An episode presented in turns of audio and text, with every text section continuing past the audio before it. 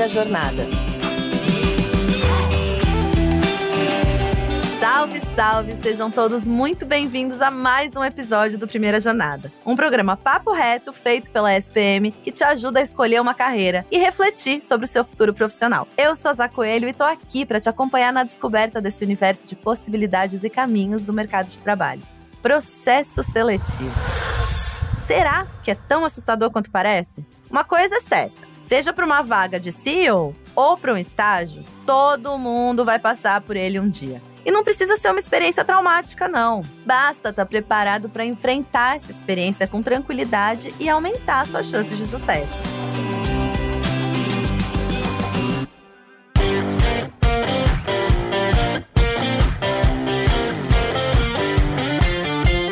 Então, para dar algumas dicas e ajudar a gente a desmistificar tudo que envolve um processo seletivo, a gente chamou mais uma vez a Adriana Gomes, coordenadora nacional da área de carreira e mercado da SPM. Seja muito bem-vinda à primeira jornada, Adriana. Obrigada mais uma vez.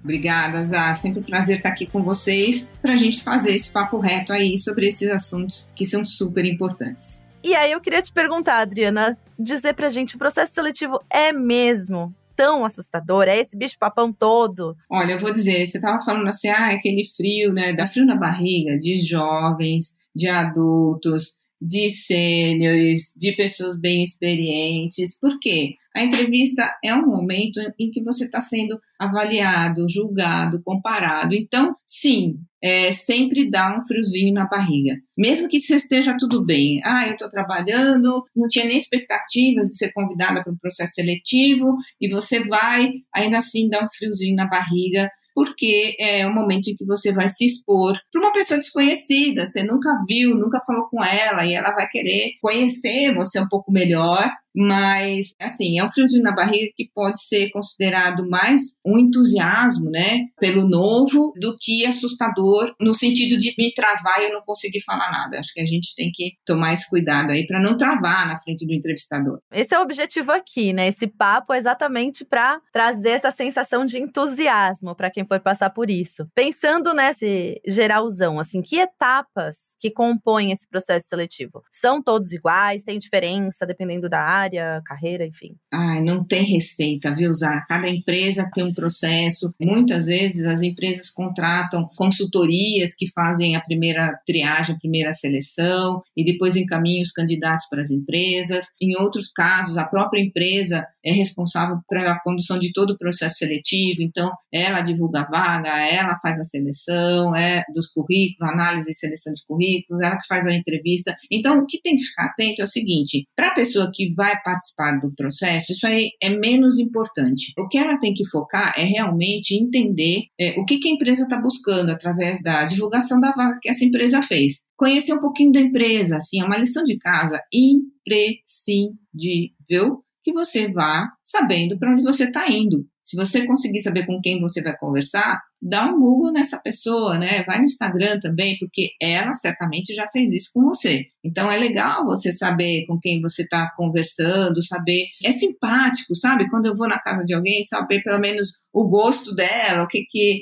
quais são os interesses, é uma forma de você se destacar. E nem sempre, por mais óbvio que isso pareça, nem sempre as pessoas fazem essa lição de casa. É complicado, né? Porque imagina chegar lá sem saber nada, né? Fala o nome da empresa errada. Pois é, então, isso é um ponto super importante. É importante dar aquela stalkeadinha saudável, né? Que já deram em você também para saber um pouquinho mais. Então, esse é um ponto chave aí. Acho super importante essa dica que você deu pra gente. E tem a etapa, né, que todo mundo fica mais ansioso, que é essa etapa que a gente estava falando, né, de você se expor, que é a entrevista. Na entrevista você está sendo olhado, né? Você está sendo avaliado ali pessoalmente. Como é que a gente pensa nessa coisa de se comportar diante desse recrutador? O que fazer, o que não fazer? O que, que você acha que pode ajudar? Eu tento pensar da seguinte maneira: é uma oportunidade. Então, já, por aí já é um passo positivo. Você foi escolhido diante de inúmeros outros possíveis candidatos. Segundo, acho que ser o mais espontâneo e sincero possível, entendendo onde você está e qual é o seu objetivo.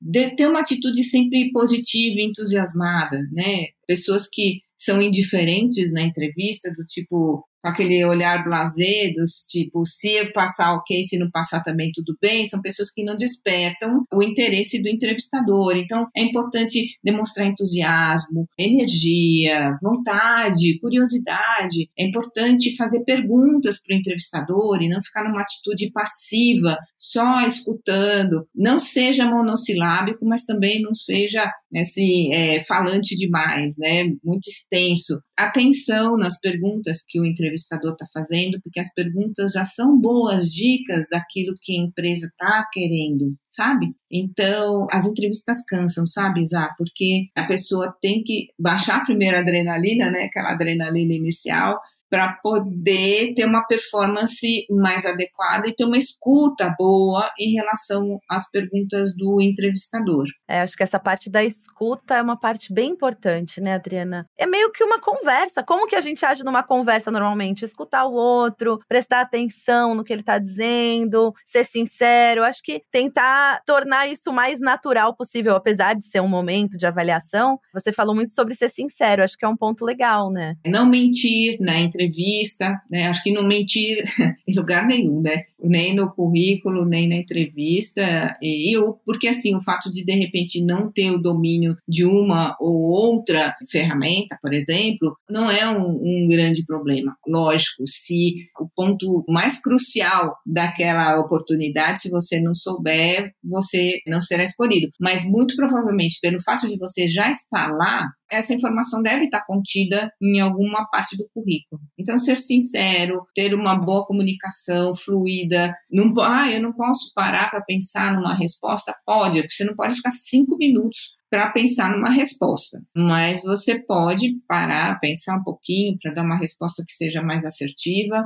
E acho que assim o mais importante é demonstrar esse entusiasmo, essa atitude positiva curiosidade, vontade de aprender nessa conversa, que é mesmo, já como você diz, é um bate-papo, mas é um bate-papo onde você está sendo analisado e comparado com outros candidatos também. E muitas vezes o que faz a diferença no processo seletivo é realmente a atitude. Então, se eu tenho dois candidatos muito semelhantes em termos de formação acadêmica, de experiência, essa atitude, né, é que vai fazer a grande diferença no final. Pensando nessa coisa das respostas e tal, vem sempre aquela ansiedade com relação às perguntas, né? Tem algumas perguntas que são super comuns nas entrevistas, assim, do tipo, sua maior virtude, maior defeito, ou isso é uma coisa antiga, não existe mais. O que, que os recrutadores esperam como resposta? Tem alguma coisa assim? Já é antiga, do começo da minha vida profissional, mas ainda fazem essas perguntas. Você acredita? Fazem mesmo. É lógico, como eu te disse, não tem receita, cada empresa tem um formato,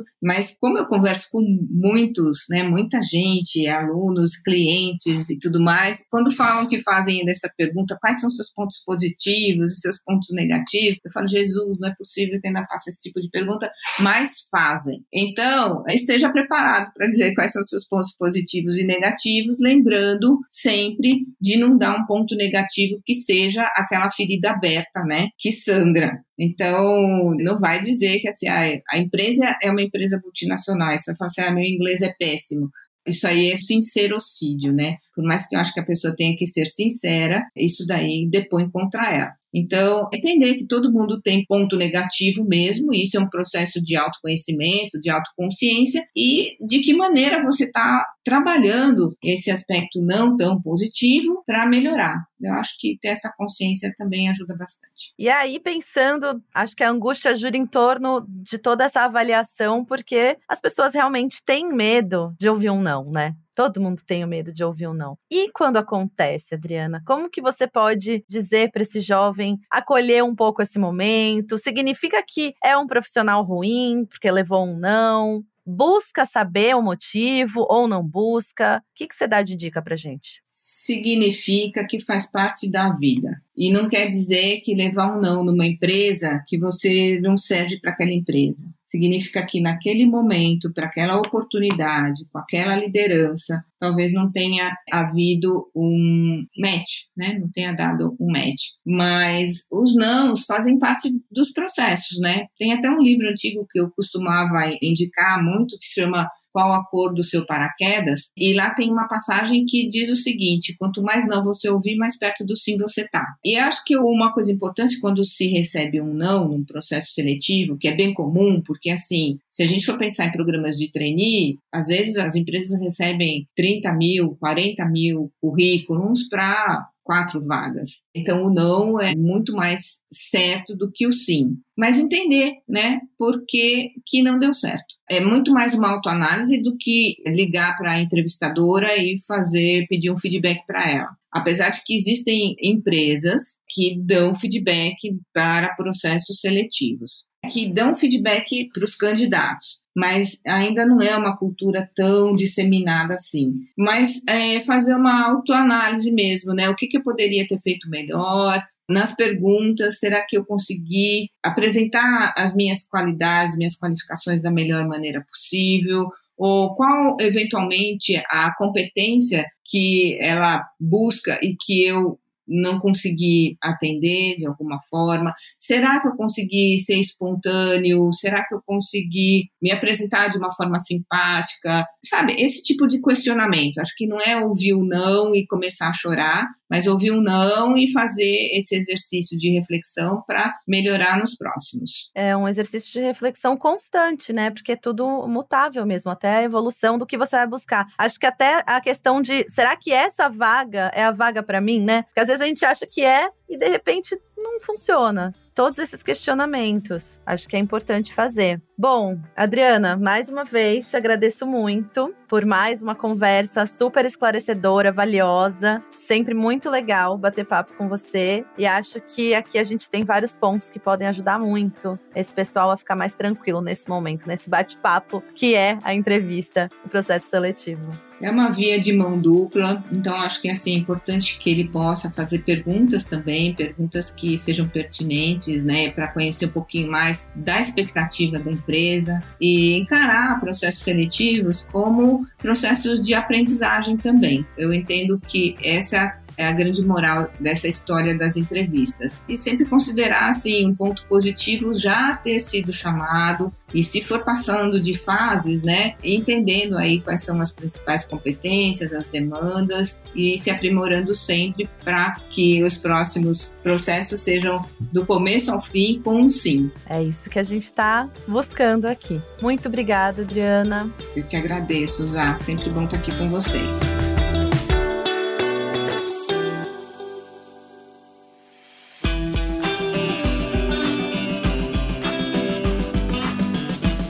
Pronto, depois de tantas informações e dicas bacanas, eu tenho certeza que você está bem mais preparado para encarar os processos seletivos sem susto pelo caminho. Por hoje é só, pessoal. Assim a gente termina mais um episódio do Primeira Jornada. A gente se encontra na semana que vem. Até mais. Fui! Primeira Jornada é produzido pelo Núcleo de Conteúdo da SPM em parceria com a Maremoto. Eu sou a Zá Coelho, host do programa, e trabalhei junto com essa equipe. Concepção, curadoria e produção executiva, Jorge Tarquini e Felipe Oliveira.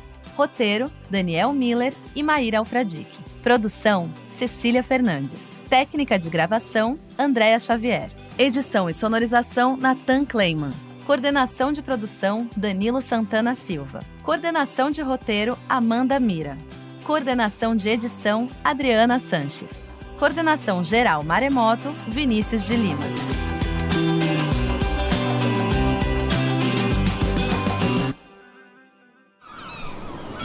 Este podcast foi editado pela Maremoto.